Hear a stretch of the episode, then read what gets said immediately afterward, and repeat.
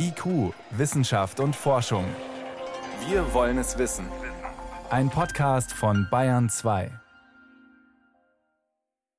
Die Corona-Maßnahmen werden ja langsam zurückgefahren, die Infektionszahlen aber erreichen immer neue Höchststände. Und jetzt taucht wieder mal eine neue Corona-Variante auf, eine Mischung. Delta-Cron wird die genannt. Mischung mit dem Körper einer Delta-Variante und den Andockstellen außenrum von Omikron. Ist an mehreren Orten schon entdeckt worden. Davon berichten verschiedene Wissenschaftler in Vorveröffentlichungen. Was bedeutet jetzt diese Gemengelage für den weiteren Verlauf der Pandemie? Das konnte ich vor der Sendung Roman Wölfel fragen.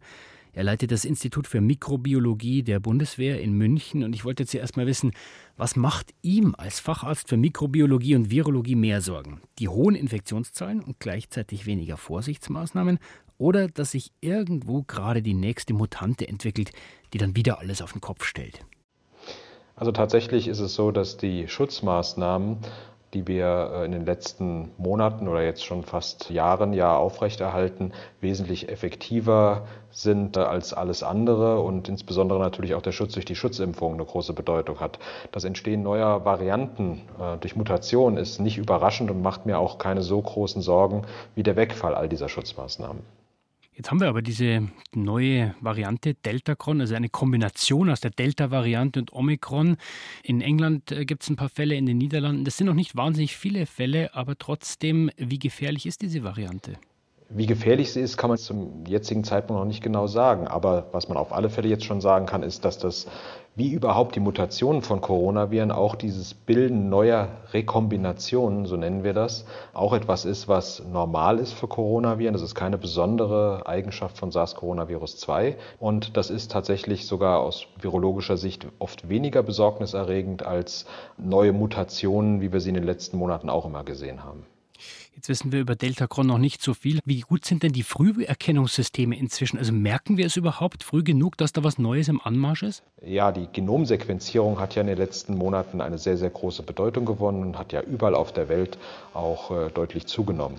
Darüber entdeckt man solche neuen Rekombinationen oder auch neue Mutationen und äh, genau so ist das ja auch gefunden worden. Wir haben in den vergangenen Monaten an mehreren Stellen schon neue Spielarten, neue Varianten auch mal gesehen und viele davon sind einfach auch dann wieder verschwunden, während dem andere sich eben durchgesetzt haben. Und ob sich diese Delta-Kron-Spielart jetzt durchsetzt, das kann man wirklich zum jetzigen Zeitpunkt noch nicht vorhersagen. Und steigt die Gefahr, dass solche neuen Mutanten oder Varianten entstehen, gerade wenn jetzt die Fallzahlen so hoch sind? Natürlich. Ähm, zunächst einmal verändern sich Viren immer nur dann, wenn sie sich in einem Wirt vermehren können. Das heißt, je mehr Menschen beständig mit dem Virus auch im Kontakt sind und damit infiziert sind, desto mehr Möglichkeiten hat das Virus, sich anzupassen. Insofern ist eine große Zahl von infizierten Personen immer ungünstig für uns, weil es entstehen immer mehr Mutationen. Aber das heißt dann auch, ist es wahrscheinlich, dass irgendwann so eine Variante auftaucht, gegen die die jetzigen Impfungen nicht helfen, nicht nur was die Infektionen betrifft, sondern eben auch schwere Krankheitsverläufe.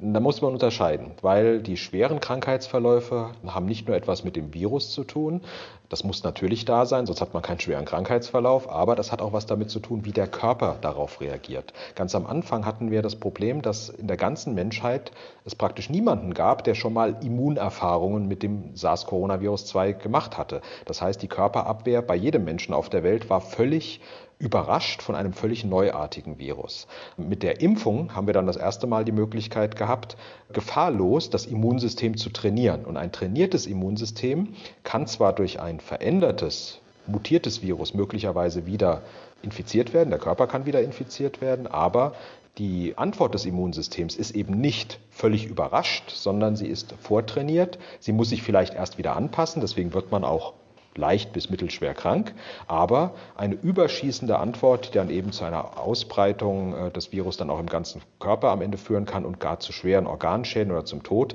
die wird es dann nicht mehr geben. Insofern ist es wahrscheinlich, dass die Impfung auch wieder mal durch eine neue Virusvariante umgangen werden kann, zumindest in Teilen, aber die Wahrscheinlichkeit, dass es zu schweren oder gar tödlichen Verläufen kommt, ist insbesondere bei mehrfacher Impfung wesentlich geringer, wenn man nicht noch zusätzlich ohnehin schon andere schwere Grunderkrankungen hat.